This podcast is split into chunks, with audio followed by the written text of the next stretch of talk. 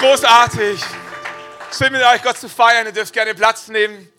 Wenn noch kein da auf der Seite gibt es noch freie Plätze. Schön, dass ihr da seid. Die Kinder sind im Kindergottesdienst, die Teenies bleiben bei uns und ähm, nicht, ob du auch zu den Deutschen gehörst, die es liebt, Dinge zu bewerten. Äh, ich habe festgestellt, wir tun es viel öfter, als es uns bewusst ist. Ganz oft passiert es einfach nebenher. So, wir, wir gehen ins Restaurant, wir waren im Restaurant und wir gehen nach Hause und wir unterhalten uns so ein bisschen drüber, wie war das Essen?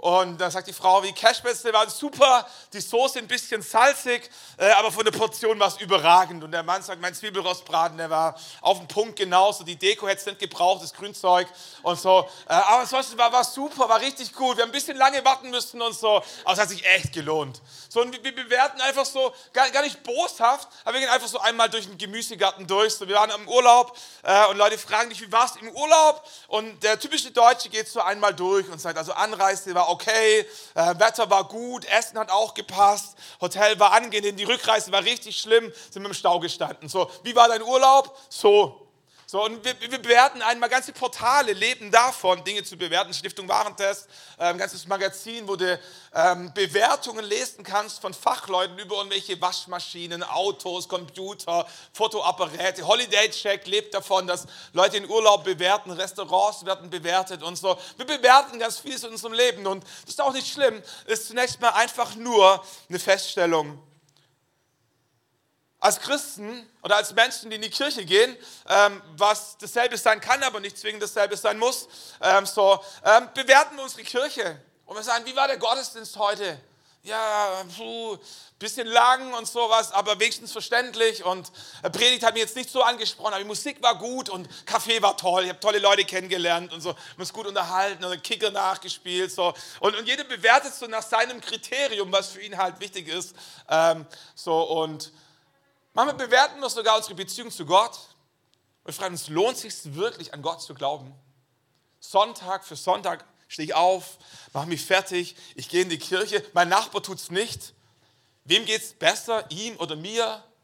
Wer hat die präferen Kinder, wer hat das dickere Auto und so. Wir, wir denken, Mensch, am Anfang war es richtig spannend, so mit Gott und du kommst in Gottesdienst und gefühlt, jede Predigt ist für dich. Es spricht dich an, denkst, woher weiß der das, wer hat ihm das erzählt und du betest und Gott erhört deine Gebete und denkst dir, das ist der Jackpot, hier bleibe ich. Und irgendwann so, die ersten Schmetterlinge sind verflogen und irgendwann stellst du fest, nicht mehr jedes Gebet wird prompt erhört. Gibt es Fragen in deinem Leben? Gibt es Nöte in deinem Leben? Nicht jeder Traum ist in Erfüllung gegangen. Und, dann kommen wir vielleicht auch mal in so eine Phase rein, wo wir fragen, lohnt es sich überhaupt an Gott zu glauben? Lohnt es sich zu spenden? Ich spende und spende und spende und die erzählen mir immer, Gott würde mich dafür segnen, aber die Wahrheit ist und so. Kennt ihr das so, die, die, die, die Seasons in deinem Leben, wo du, wo du anfängst, nicht nur Dinge zu bewerten, wo du anfängst, deinen Glauben zu bewerten und die Beziehung zu Gott und dich fragst, lohnt sich's? Kann dir deine Antwort nicht geben, das musst du für dich beantworten. Das ist dein, dein Leben, das ist deine Zukunft, deine Konsequenzen, das ist ein freies Land. So. Ähm, aber wo ich dir gerne helfen möchte heute Morgen so ein bisschen ist, ähm, für deine Antwort oder für die Beantwortung deiner Frage die richtige Perspektive zu finden. Ich glaube, dass bei allem, was wir bewerten, die Perspektive, aus der wir es bewerten, elementar wichtig ist. Ganz banales Beispiel, wenn wir uns nur die Frage stellen, ähm, ob es heute Morgen kalt ist, hat es mit der Perspektive zu tun, aus welcher wir die bewerten, die Frage. So, ähm, manche von uns sind noch so ein bisschen im, im Sommer verhaftet äh, und wir denken, ach, was war das schön so barfuß, Flipflops, im Garten grillen, Barbecue und so. Äh, und wir denken, oh, ist affig kalt heute. Alter Schwede, ich brauche langes. Unser Junior rennt noch mit kurzen Hosen rum, weil der das irgendwie noch nicht gewechselt bekommen hat. Äh, so, äh, aber who cares, okay? Also für ihn ist irgendwie noch Sommer und ähm, das hindert ihn auch nicht daran, dass schon November vorne dran steht. Für ihn ist nach wie vor kurze Hosenzeit. So, okay. Ähm, so, also der, der andere, der hat schon seine Winterreifen drauf gemacht und denkt, jeden Moment kann es schneien. Der ist schon die, weiß nicht, wer von euch die Winterschaufel, die, die Schneeschaufel schon parat hat und das Salz, so, so die Gewissenhaften unter uns. So, und das ist alles geregelt. Bei dir kann Schnee morgen kommen. Und denkt, Mensch, ganz schön warm heute. Also ich brauche nicht mal eine Winterjacke, keine Handschuhe, keine Mütze und so. Für November noch echt, weiß die Frage der Perspektive. Ist 42 Jahre alt, Vielleicht können sich all die, die 42 sind, mal kurz melden. Nur ich? Danke. Wir beide. Also Carrie ist extrem jung, äh, aber bei mir merkt man schon den Zahn der Zeit, so die Haare werden weniger und äh, so. Und die Frage ist, ist 42 jung? Oh, und manche von euch sitzen da und denken mir, Alter, wenn ich nochmal so jung und dynamisch wäre wie der da vorne, was würde ich für geben? Und, und meine Tochter denkt, äh, der Papa ist steinalt. Mit, mit acht dachte ich, mit acht dachte ich, ich bin, ich bin schon ganz schön groß. Mit 15 dachte ich, äh, ich, ich brauche meine Eltern nicht mehr, ich bin fast erwachsen, es fehlt nur noch der Führerschein, dann kann das Leben losgehen und so. Ähm, und es ist eine Frage der Perspektive. Es ist eine Frage der Perspektive. Ist 199 Euro teuer? Es kommt darauf an, für was. Also für, für, ein paar Schuhe oder eine Hose würde ich denken, schon. Äh, wenn du einen Computer für 199 Euro kaufst, hast du ein Schnäppchen gemacht. Wenn du ein Auto für 199 Euro kaufst, bist du wahrscheinlich übers Ohr gehauen worden. So, es ist eine Frage der Perspektive, ob 199 Euro viel, es sind drei Kinder viel. Ich finde ausreichend. So, also ich kenne das so zwischen befriedigend und ausreichend. Also drei Kinder ist gut, äh, das kann man machen. So, aber, es, aber, es, gibt Zeiten, es gab Zeiten, da, da wäre drei Kinder richtig wenig gewesen. Dann Familien sechs, sieben, acht, zehn Kinder wenn, du nach China gehst, ich weiß nicht, ob es heute noch so ist, aber gab es eine Zeit, da war mehr als ein Kind verboten und strafbar. So ist die Frage der Perspektive, wo, wo, du lebst, in welcher Zeit du lebst. Und Perspektive verändert so viel. Ist Nördlingen schön? Ja, kommt drauf an. Für, für einen Ostfriese ein bisschen hügelig, für einen Österreicher ein bisschen flach, für einen Pariser ein bisschen klein, für den Hawaiianer ein bisschen weit weg vom Strand. So, es ist eine Frage der Perspektive, ob Nördlingen schön ist, ähm, beantwortet jeder für sich unterschiedlich, eben mit dem, was er verlangt. Ist dein Problem groß? Das kommt drauf an. Der neben dir wäre vielleicht froh, hätte nur dein Problem. Vor zehn Jahren hätte es dich erschlagen. So, es ist eine Frage der Perspektive.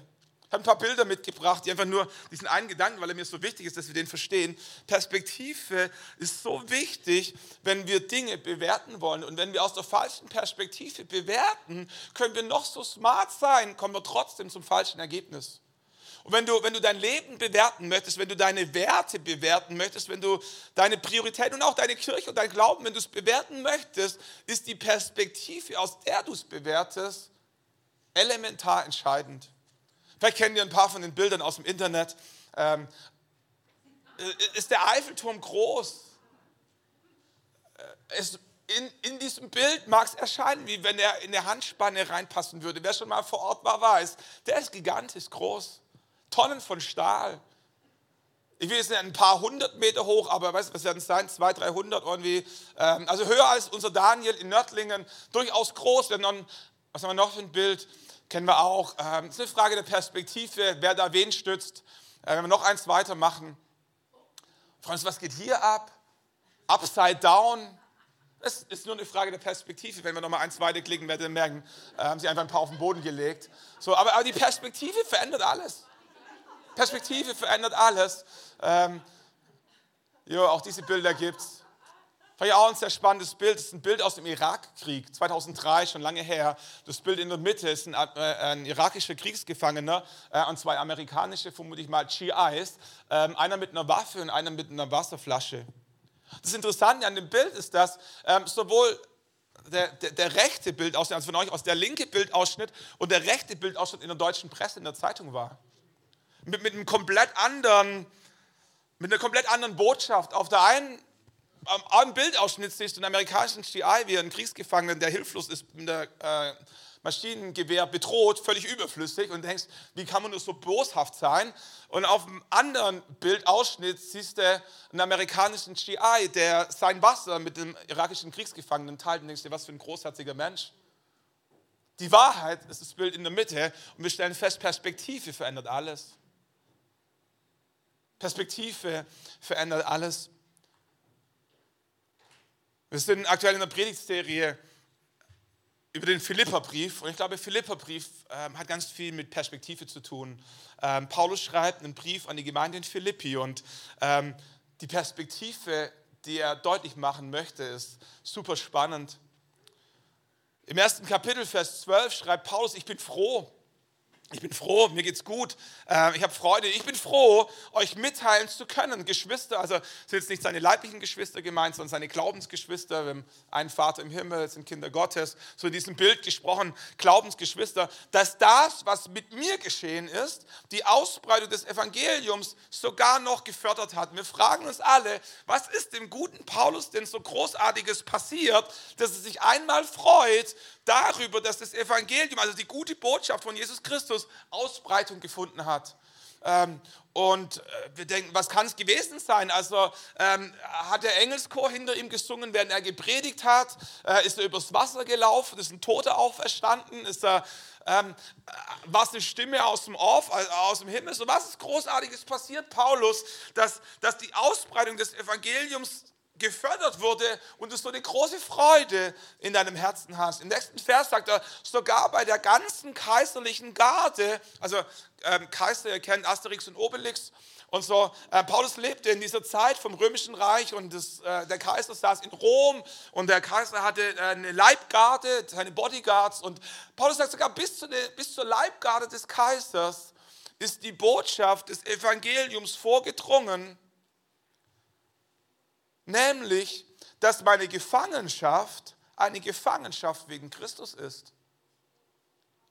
Und wir denken uns, äh, wait a moment, also ernsthaft, Paulus freut sich darüber, dass er im Gefängnis sitzt. Paulus freut sich darüber, dass er im Gefängnis sitzt. Er sagt, Jungs, was Großartiges ist passiert. Sie haben mich gefangen genommen, ich sitze im Gefängnis, aber hat einen guten Nebeneffekt gehabt bis zur kaiserlichen Leibgarde ist die Botschaft vorgedrungen, warum ich im Gefängnis sitze. Und der Grund, warum ich im Gefängnis sitze, ist mein Glaube an Jesus Christus. Wer die Geschichte von Paulus kennt, der weiß, dass Paulus ein Jesus-Hasser war. Paulus war Jude, Jesus kam als Jude auf diese Welt und hat den jüdischen Glauben, sag ich mal, einmal auf den Kopf gestellt, einmal hinterfragt. Und nicht wenige haben ihn dafür gehasst, einzelne so sehr, dass sie den Vorwand gesucht haben, ihn zu kreuzigen. Paulus war nicht traurig darüber, dass Jesus gekreuzigt wurde.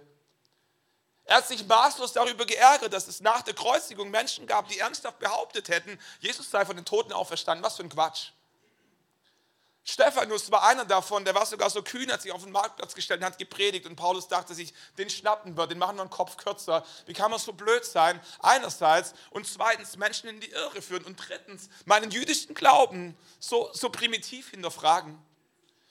Stephanus wurde geschnappt, gesteinigt und Paulus stand nebendran, hatte eine diebische Freude in seinem Herzen. Man dachte, endlich haben wir einen erwischt. Hat sich auf den Weg gemacht und war schon auf der Suche nach den Nächsten. Kommt auf dem Weg nach Damaskus auf einmal ein helles Licht und eine Stimme sagt, Paulus, Paulus, warum verfolgst du mich? Paulus fällt zu Boden und sagt, wer bist du? Und die Stimme sagt zu ihm, laut, laut seinem eigenen Bericht, ich bin Jesus Christus, der, den du verfolgst. Diese Begegnung, nicht mit diesem Licht, nicht mit dieser Stimme, sondern mit dem lebendigen Gott verändert sein ganzes Leben. Und er wird vom Jesus-Hasser zum Jesus-Verkündiger und er geht nach Damaskus, aber nicht mehr um die Christen gefangen zu nehmen, sondern um das, was er mit Jesus erlebt hat, zu verkündigen. Und er fängt an, im ganzen Mittelmeerraum Gemeinden zu gründen, Menschen zu Jesus Christus zu führen. Und irgendwann ähm, haben es die Juden auf ihn abgesehen. Und er wird gefangen genommen, er wird zum Kaiser geschleppt, weil ähm, dort konnte man Menschen zu Tode verurteilen. Er sitzt im Gefängnis und er sagt, Jungs, ist was Großartiges passiert. Ich bin zwar gefangen genommen worden, aber als Nebeneffekt hat das ganze Gefängnis, meine Mitgefangenen, die Gefängniswärter bis hin zur kaiserlichen Garde die Botschaft von Jesus Christus gehört, dass er ja gekreuzigt wurde, aber dass er am dritten Tag von den Toten auferstanden ist, Menschen begegnet ist und ich ihm selbst auf der Straße nach Damaskus. Boah, sagt, ich freue mich so, ich freue mich so, mir geht so gut. Und wir denken, ernsthaft? In Vers 14 sagt er, bei den meisten Geschwistern, also bei seinen Glaubensgeschwistern, ist gerade weil ich inhaftiert bin, das Vertrauen auf den Herrn so gewachsen, dass sie jetzt noch viel mutiger sind und das Evangelium ohne Furcht weitersagen. Kannst du dir vorstellen, dass all die Christen, die Paulus mit Gott in Kontakt ge äh, äh, gebracht hat, extrem Angst hatten, dass es ihnen wie Jesus ging? Dass ihnen wie Stephanus ging, dass sie auch im Gefängnis landen. Und sie dachten, das ist der Worst Case, weil der dir passieren kann in deinem Leben, dass du ins Gefängnis kommst. Jetzt sitzt auf einmal Paulus im Gefängnis und sagt, Jungs, so schlimm ist gar nicht. Ich sitze im Gefängnis, aber mir geht es trotzdem gut. Ich freue mich. Und, und, und, all, die, all die anderen Christen außerhalb vom Gefängnis werden auf einmal mutig und erzählen ihren Nachbarn, ihren Kollegen von ihren Gottesbegegnungen, die anders waren wie die von Paulus, aber die auch individuell und greifbar waren. Und Paulus sagt, was für eine großartige Story. Ich sitze hier im Gefängnis, aber das Evangelium läuft und läuft und läuft und Menschen hören, wie sehr Gott sie lieb hat. In Vers 18 geht er noch einen Schritt weiter und sagt, auch in Zukunft wird nichts mir meine Freude nehmen können, denn ich weiß, dass am Ende von all dem, was ich jetzt durchmache, meine Rettung stehen wird. Paulus sagt, egal was passiert. Und ähm, da konnte viel passieren. Also in so einem Gefängnis, da, da war keiner sicher. Ähm, irgendeinen wütenden Zellengenosse, irgendeinen willkürlichen Gefängniswärter, irgendeinen schlechten Tag beim Kaiser und dein Leben war gezählt. So Paulus lebte in diesem Gefängnis bei vollem Bewusstsein, dass morgen sein Leben vorüber sein kann. Und wenn du in so einem Gefängnis warst, warst du dir nie ganz sicher, ob dein Tod die bessere Lösung ist im Verhältnis zur Folter und was sonst noch für Optionen gab. Und Paulus sagt trotzdem, egal, egal was die Zukunft bringt, egal was sie mit mir machen, nichts kann mir meine Freude nehmen, denn ich weiß, dass am Ende Perspektive, am Ende von allem, was ich jetzt durchmache, meine Rettung stehen wird. Die Rettung, von der er spricht, war nicht die Befreiung aus dem Gefängnis. Die Rettung, von der er spricht, war die Ewigkeit bei seinem himmlischen Vater, an den er glaubte aus tiefstem Herzen. Und er sagt, egal was hier passiert, ob sie mir die Zehennägel ausreißen, ob sie mich verhungern lassen, ob sie mich zu Tode prügeln, ob sie mich erhängen oder kreuzigen. Am Ende von all dem, egal wie es ausgeht, steht eines fest.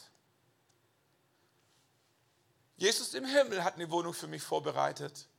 Es gibt einen Ort ohne Tränen, ohne Schmerzen, ohne Leid. Es gibt einen Ort ohne Böses und ohne Dunkelheit. Es gibt einen Ort, wo Gottes Zentrum ist. Und an diesem Ort habe ich einen Platz reserviert für mich. Er sagt, egal was passiert, nichts kann mir meine Freude, Freude rauben. Warum? Weil am Ende von all dem meine Rettung stehen wird. Perspektive. Vor einigen Jahren mussten wir mitten in der Nacht unsere Kinder wecken. Wie alt waren die da? Drei, sechs, acht, neun, so die, diese Größenordnung mitten in der Nacht aufwecken, ins Auto packen, anschnallen ähm, und, und vier, fünf Stunden über deutsche Autobahn fahren. Einfach, psch, wir waren müde, sie waren müde, ähm, war nicht angenehm.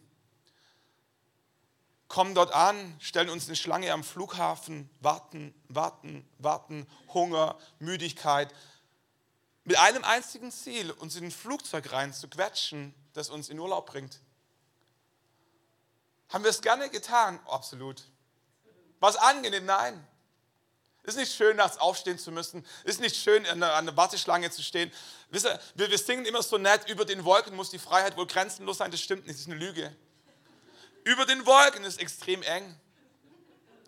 Am Anfang dachte ich immer, am Fenster ist, sind die besten Plätze, ja, für den Start und für die Landung. Aber während dem Flug ähm, ist unten im Fußraum am Fenster noch enger wie all die anderen Sitze.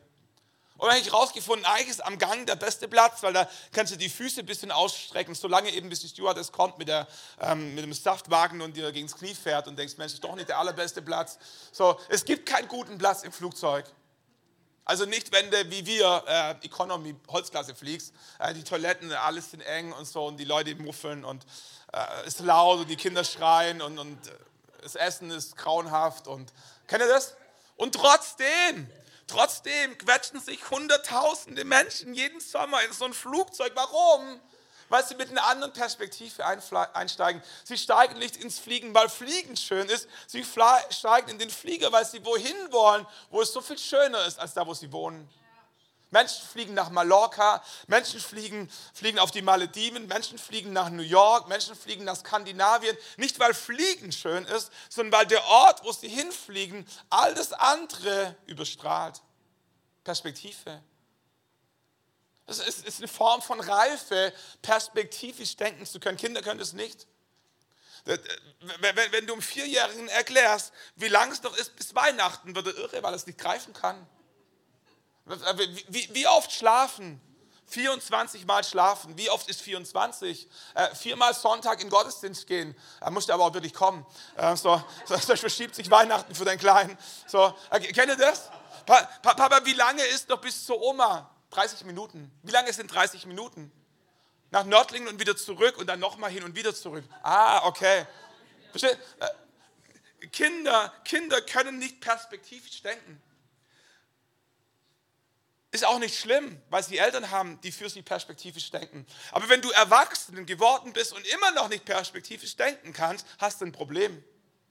Wenn du nicht so weit denken kannst, dass es sich heute lohnt zu sparen, um in zwei Jahren dir was kaufen zu können, wird dein Leben anstrengend werden. Wenn du nicht als Erwachsener verstehst, dass heute in der Schule aufpassen dir hilft, in drei Jahren einen guten Job zu finden, hast du ein Problem. Und wenn du in deinem Glauben als Christ nicht gelernt hast, perspektivisch zu leben, wird dein Glaubensleben anstrengend. Weil alles sofort und gleich passieren muss. Und wir alle wissen, wie, wie Kinder sind, wenn alles jetzt sofort und gleich Und Paulus, Paulus spricht über Perspektive, sagt, in Zukunft wird nichts mir meine Freude nehmen können, denn ich weiß, dass am Ende von allem, was ich jetzt durchmache, meine Rettung stehen wird. Manchmal im Leben gibt es Umwege.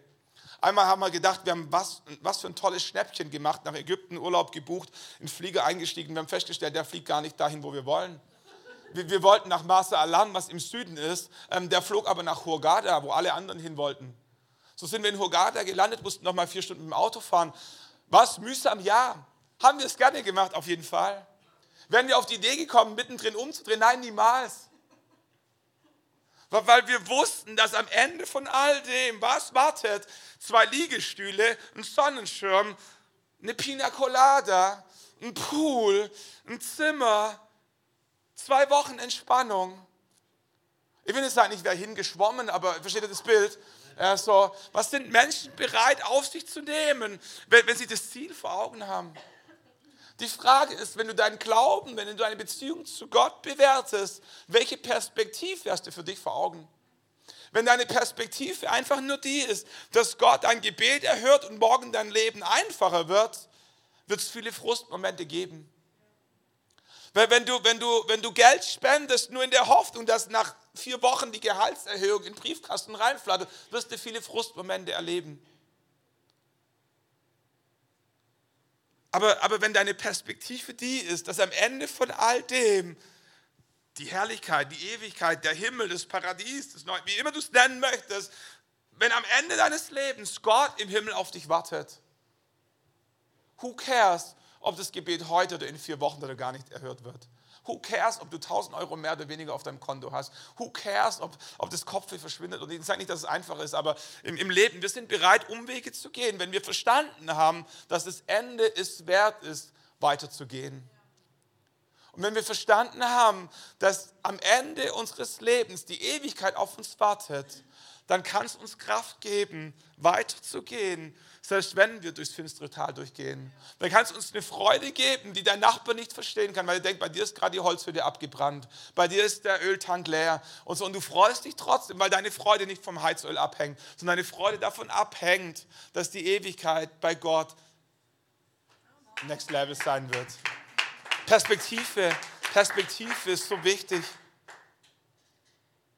Paulus geht noch einen Schritt weiter sagt in Vers 21, der Inhalt meines Lebens, der Sinn meines Lebens ist für mich Christus. Und deshalb ist Sterben mein Gewinn. Wisst ihr, für, für alles hier auf dieser Erde ist Sterben die Vollkatastrophe. Für deine Ehe ist dein Sterben die Vollkatastrophe hoffentlich. Also, ähm, wenn, wenn, du stirbst, ist für deine Ehe die Vollkatastrophe. Für deinen Beruf, für deine Karriere ist dein Sterben die Vollkatastrophe.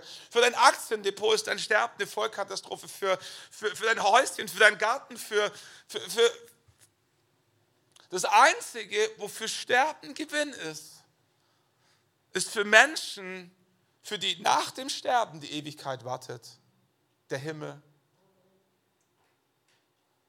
Ein schlauer Mensch hat mal gesagt, wofür es sich nicht lohnt zu sterben, dafür lohnt es sich auch nicht zu leben. Das ist ein bisschen drastisch ausgedrückt. Aber die Wahrheit ist, im Angesicht des Todes relativiert sich ganz vieles im Leben, stimmt's? Was in der für sich schon mal so diese hypothetische Übung gemacht hat. So, was würde ich mitnehmen, wenn mein Haus abbrennt? ob du dich schon mal gefragt hast, ich mich schon. So, was will ich mitnehmen, wenn, wenn, wenn mein Haus abbrennt? Also wenn meine Frau nimmt einen Thermomix mit, was nehme ich mit? Was, was nehme ich mit? Oh, ich habe festgestellt, der, der Flatscreen, nein, nicht der Flatscreen.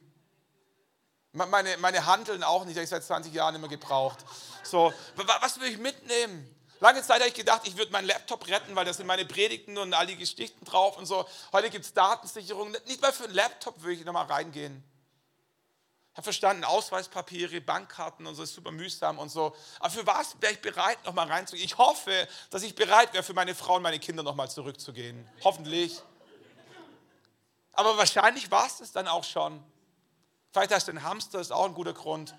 Und so. Aber jetzt, jetzt für was es sich nicht lohnt zu sterben, dafür lohnt es sich auch nicht zu leben. Was nicht heißt, dass ein Flatscreen böse ist, dass ein Computer böse ist. Aber die Frage ist, sollten wir unser ganzes Leben darauf fokussieren, noch einen größeren Fernseher kaufen zu können?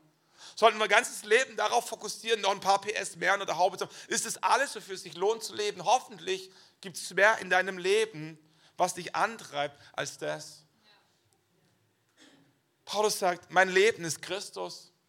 Mein Leben ist nicht der Flatscreen, mein Leben ist nicht das Haus, mein Leben ist Christus. Und weil mein Leben mit Christus, mit Jesus, weil Jesus der Mittelpunkt meines Lebens ist, ist Sterben für mich nicht die Vollkatastrophe, sondern eigentlich ein Gewinn.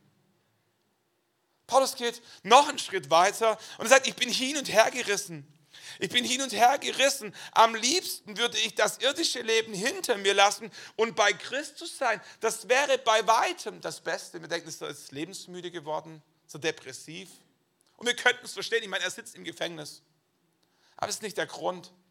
Wer, wer Paulus ein bisschen kennt, studiert hat, der weiß, Paulus, Paulus war nicht lebensmüde, Paulus war nicht frustriert, Paulus war nicht verbittert, Paulus hatte, hatte Leidenschaft, Paulus hatte Pläne, Paulus wollte nach Spanien gehen, um den Menschen dort zu erklären, wer Jesus Christus ist. Paulus hatte eine Leidenschaft, die ihn antrieb. Und er sagt trotzdem, wenn es nur nach mir gehen würde, wenn es nur nach mir gehen würde, dann wäre bei weitem das Beste, nicht das Einfachste, bei weitem das Beste, wenn ich einfach sterben könnte. Warum? Weil dann könnte ich die Ewigkeit bei meinem Vater im Himmel verbringen.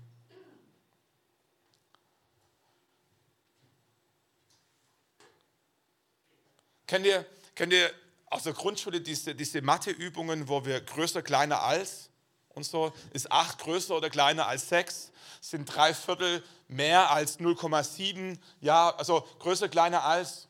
So, ähm, sind, sind 8 Milliarden Menschen mehr als 7,5 Milliarden Menschen? Ja. Heißt es, dass 7,5 Milliarden wenig sind? Nein. 7,5 Milliarden Menschen sind extrem viel. Aber 8 Millionen sind mehr als 7,5 Millionen Milliarden.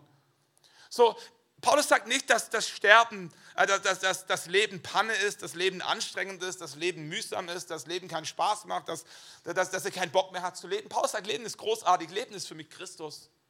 Aber wenn ich es vergleichen würde, mein irdisches Leben und, und die Möglichkeit, bei Gott im Himmel zu sein, was wäre größer als, wäre für mich die Antwort klar, das Leben bei Gott in Ewigkeit ist bei weitem mehr als das irdische Leben, so kostbar mir mein irdisches Leben ist, so sinnerfüllt mein irdisches Leben ist. Aber wenn ich es vergleiche, ist eine andere Dimension. Wisst ihr, Gewinn, Gewinn heißt nicht, dass es nichts kostet. Gewinn heißt, dass du mehr bekommst, als du bezahlst, stimmt's? Wenn du ein Auto für 3000 Euro kaufst und für 5000 verkaufst, hast du 2000 Euro Gewinn gemacht. Wenn der, wenn der auf dem Schulhof zehn Kaugummis, die du für 99 Cent beim Netto gekauft hast, jeweils für 20 Cent vertickst, hast du 2 Euro Einnahmen und 1 Euro 1 Gewinn. So, Paulus sagt nicht, dass sein Leben wertlos ist. Paulus sagt nicht, dass er, dass, dass er nicht bereit ist, weiterzuleben. Aber er sagt, wenn ich es vergleichen müsste ich würde sterben, hypothetisch, dann wäre es kein Verlust. Dann wäre es kein Verlust. Da hätte ich nicht drauf bezahlt. Das wäre kein schlechter Deal für mich. Ich, ich, ich würde mich nicht von Gott betrogen fühlen, im Gegenteil. Ich wäre beschenkt. Ich wäre glücklich. Ich wäre dankbar. Ich hätte mehr bekommen. Ich würde mehr bekommen, als ich hergeben musste. Sagt, mein Leben ist, ist voller Sinn. Mein Leben ist Christus. Aber Sterben wäre für mich Gewinn. Was für eine Perspektive. Für die meisten von uns ist Sterben eine Vollkatastrophe. Arbeitslos zu werden ist eine Vollkatastrophe. Krank zu sein ist anstrengend. Und Paulus nimmt von all dem nichts weg. Paulus sagt, nichts spielt keine Rolle. Paulus sagt, nichts stelle ich nicht so an. Aber Paulus sagt, es gibt eine andere Perspektive. Es mag Umwege geben auf dieser Erde. Es mag äh, finstere Täler geben auf dieser Erde. Aber Paulus will dir und mir Mut machen, deswegen nicht unseren Glauben über Bord zu werfen. Weil der Grund, warum wir glauben, ist nicht, damit die Sonne immer scheint. Der Grund, warum wir glauben, ist nicht, dass jedes Gebet gleich erhört wird. Der Grund, warum wir glauben, ist nicht, dass wir finanziell Überfluss haben. Der Grund, warum wir glauben, ist, weil es der einzige Weg ist, die Ewigkeit bei Gott zu verbringen. Durch eigene Leistung, sagt die Bibel, wird es niemand schaffen, vor Gott gerecht dazustehen. Der Himmel ist ein Ort ohne Böses und ohne Boshaft, ist ja der Grund, warum wir dorthin wollen. Nur wenn du und ich dort so einziehen, wie wir sind, mit all unserer Boshaftigkeit, wäre der Himmel nicht mehr der Himmel. Und deswegen sagt Gott ausgeschlossen. Die einzige Chance, hier reinzukommen, ist, alles Böse abzustreifen, all die Schuld geregelt zu bekommen. Und weil du und ich das nicht mehr geregelt bekommen, weil wir die Vergangenheit nicht ungeschehen machen können, weil wir, weil wir die, die Phase unseres Lebens, wo wir Gott die kalte Schulter gezeigt haben, nicht ungeschehen machen können, ist Gott Mensch geworden. Jesus Christus starb am Kreuz von Golgatha für deine und für meine Schuld. Nicht, weil er ein böser Mensch war, sondern für Dinge, die du und ich, die wir nicht mehr in Ordnung bringen können. Und die Bibel sagt, in dem Moment, wo wir Jesus in unser Leben einladen, sagt Jesus, vergib mir meine Schuld. Passiert wie ein Switch.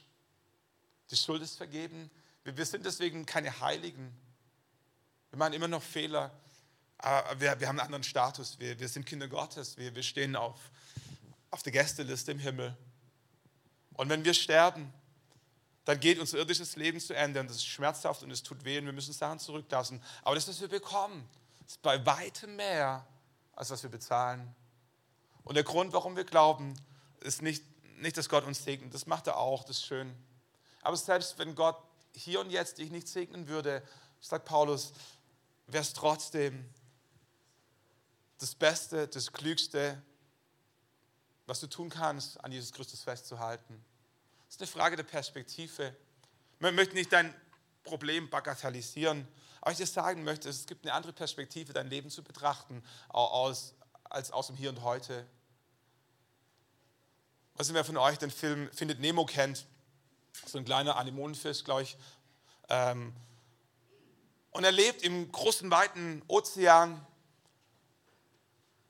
und wird gefangen genommen, zufällig beim Fischfang und ähm, landet am Ende bei einem Zahnarzt im Aquarium mit ein paar anderen Fischen.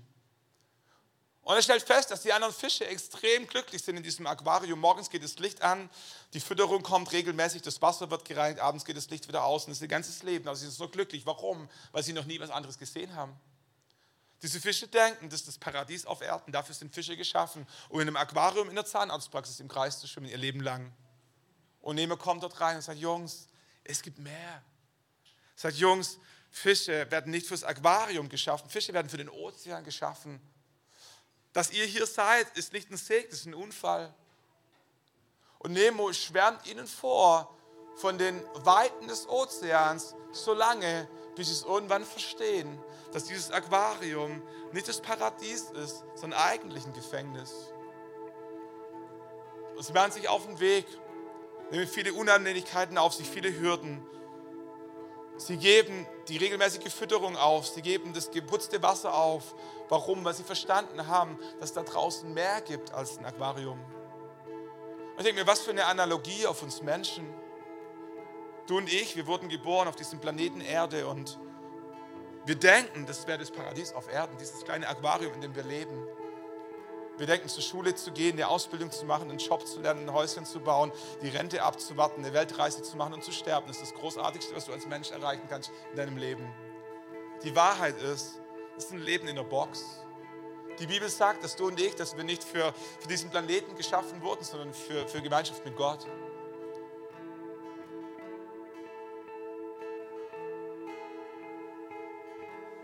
Und die Sünde kam und hat uns von Gott getrennt und seitdem Seitdem leben Menschen auf dieser Erde und drehen sich im Kreis und versuchen ihre Dinge zu machen. Und Gott schaut vom Himmel aus zu und ist traurig darüber, weil er, weil ganz tief in seinem Herzen weiß, dass es nicht der Grund ist, wozu du nicht geschaffen wurdest. Weil er weiß, dass es mehr gibt, dass er mehr für dich vorbereitet hat, als Leben in dieser Box. Und so viele von uns denken, wir wären aus der Box ausgebrochen, wenn wir einmal in Amerika gewesen wären oder auf den Malediven. Aber die Bibel sagt, da gibt es noch so viel mehr. Und Gott schickt seinen Sohn, Jesus Christus, an Weihnachten auf diese Erde, um dir und mir eines zu zeigen, dass es mehr gibt als ein Leben auf dieser Erde, 80, 90 oder 97 Jahre. Das ist eine andere Perspektive. Und Jesus streckt dir die Hand aus und Jesus lädt dich ein und sagt, da gibt es mehr. Gibt es mehr. Ich würde dich einladen, nochmal mit uns aufzustehen und dein Leben aus der Ewigkeitsperspektive zu betrachten.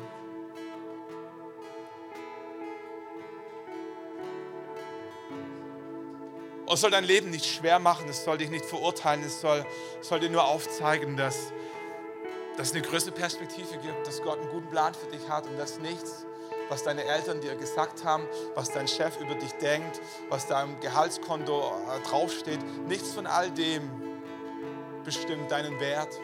Nichts von all dem hat mit deiner Ewigkeit zu tun. Alles ist vorübergehend. Alles ist temporär.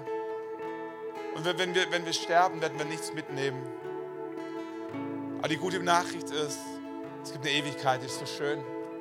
Die strahlt, die leuchtet, die ist friedvoll. Da gibt es keine Krankheiten, keine Schmerzen mehr. Da gibt es auch keinen Streit. Gott wird im Mittelpunkt sein und Gott wird dir die Hand reichen. Schön, dass du da bist, habe auf dich gewartet. Ich möchte, möchte Mut machen, deine, dein Glauben, deine Finanzen, deine Zeit, dein, deine Schwerpunkte, deine Werte, deine Träume nochmal neu zu bewerten, heute Morgen aus der Perspektive der Ewigkeit. Und die Bibel sagt, da wird es Dinge geben, die werden im Feuer bestehen.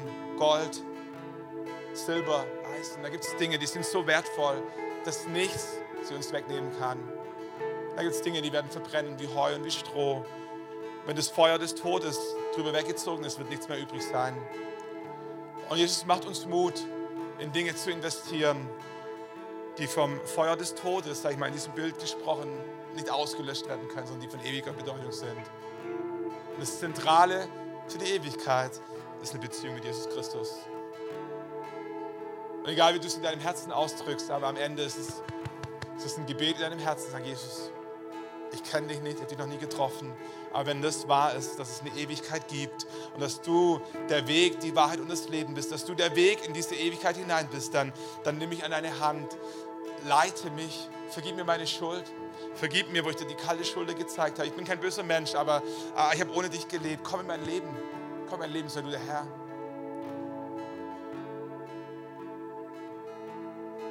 Und so das passiert in deinem Leben, das von Ewigkeitsbedeutung ist.